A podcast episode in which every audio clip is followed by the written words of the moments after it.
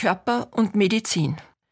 Wie sollten sich in der Medizin Ärztinnen und Pflegende mit einer Philosophie des Körpers beschäftigen, wenn die Philosophie selbst dieser ihrer Aufgabe nicht nachkommt?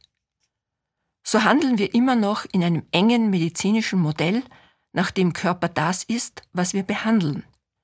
Dabei wissen wir allerdings nicht, was das ist, was wir auf diese Weise behandeln.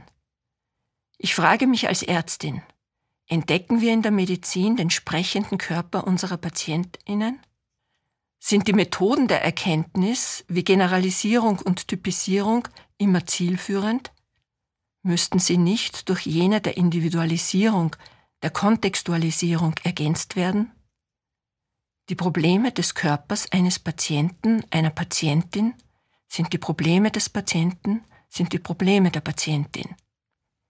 Wann immer wir Körper behandeln, behandeln wir Patientinnen. So einfach ist das und so sehr in unserer medizinischen wie gesellschaftlichen Kultur oft verborgen. Medizin ist Naturwissenschaft, aber auch das Erzählen von Geschichten. Geschichten beziehen sich auf Gefühle, Werte, auf Ziele in und für unser Leben.